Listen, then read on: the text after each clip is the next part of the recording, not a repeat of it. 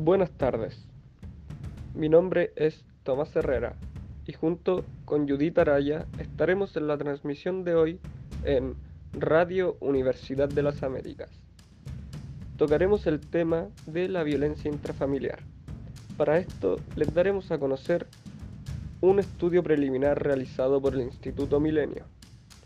En 2020, los llamados al Fono Familia 149 de Carabineros han marcado un fuerte aumento de 43.8%.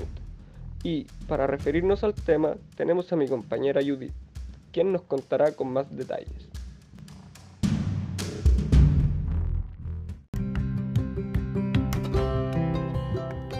Así es, Tomás. Mira, claramente este aumento se debe a la pandemia e incluso esta impide buscar el apoyo de la legalidad, que son quienes nos pueden ayudar.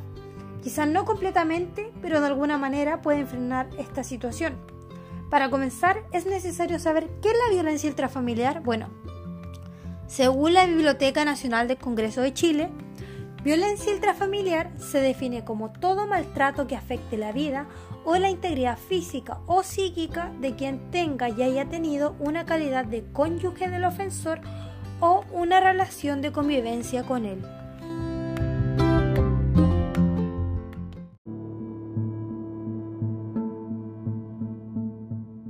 Hay dos tipos de violencia en este tipo de casos.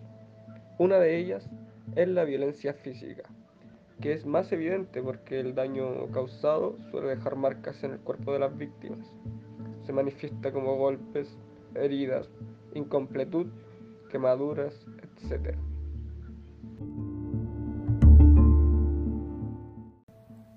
La segunda sería la violencia psicológica. Esta puede causar daños en ámbito emocional y socovar en la integridad psicológica de los sujetos. Se manifiesta como insulto, burla, coacción, engaño, intimidación, manipulación, entre otras cosas. La violencia psicológica puede no ser tan evidente, pero perdura a través del tiempo produciendo enfermedades psicológicas a largo plazo, que incluso podrían acabar con la muerte. Estas serían la depresión, ansiedad, trastornos alimenticios, trastornos relacionados con el trauma y el estrés, entre muchas otras.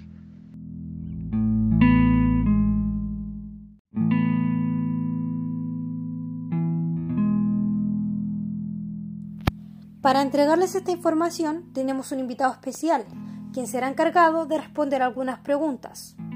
Su nombre es Christopher Poblete, tiene 24 años de edad y fue testigo y víctima de violencia intrafamiliar.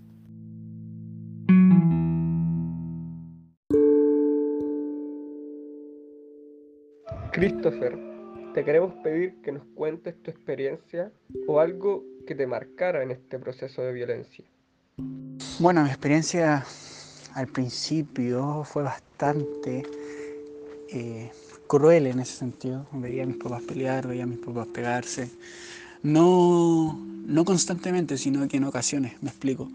Eh, los fines de semana más que nada por eh, exceso de trago. Entonces era cada fin de semana y eso es lo que percutó en mí, esa fue la experiencia mala.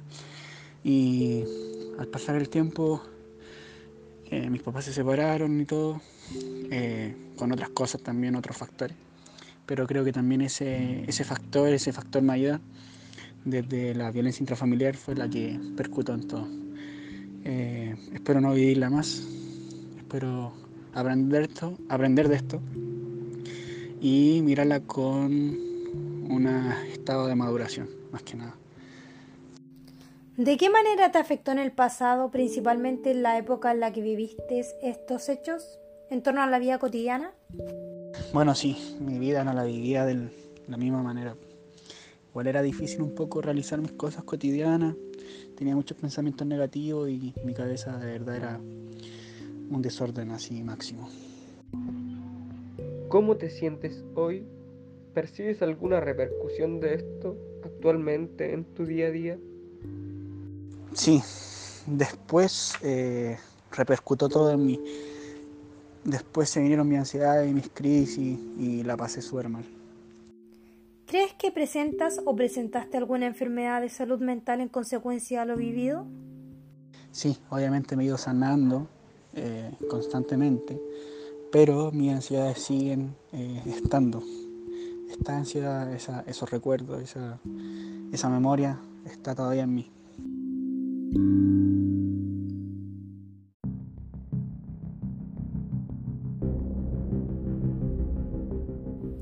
Para continuar, les dejamos con Carolina Chapira, una psicóloga especialista en el área de violencia intrafamiliar que nos ayudará a comprender la situación de Christopher y de muchas otras personas que han sido testigos de la violencia intrafamiliar. ¿Qué factores cree que lleva a que ocurra la violencia en ámbitos familiares?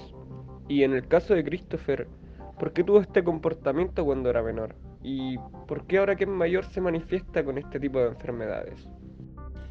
A la primera pregunta, que refiere a qué factores llevan a que ocurra la violencia en los ámbitos familiares, bueno, desde mi perspectiva la respuesta sería, digamos, los problemas de pobreza y marginación, eh, dado que proveen bajos niveles de calidad de vida y pocas expectativas de mejora, eh, por falta de oportunidades. En este caso, digamos, la frustración es lo que llevaría a estas personas a tener eh, a tener, digamos, eh, conductas violentas. Por otra parte, digamos, está la infraestructura física, es decir, los niveles de hacinamiento. Eh, eso genera mucha tensión, estrés y también frustración para las personas que viven en esas condiciones. Y bueno, el tercero, pero no menos importante, digamos, son, eh, digamos, en las casas donde ocurre violencia intrafamiliar también. No debemos olvidar que la mayoría de nuestras conductas son aprendidas, digamos, en, el, en nuestra casa, en nuestra casa y por lo tanto, digamos, si hemos tenido eh, familia, hemos visto conductas de violencia en nuestra casa, lo más probable es que en el futuro, cuando ya no hagamos adultos, tengamos, tengamos ese tipo de conductas también.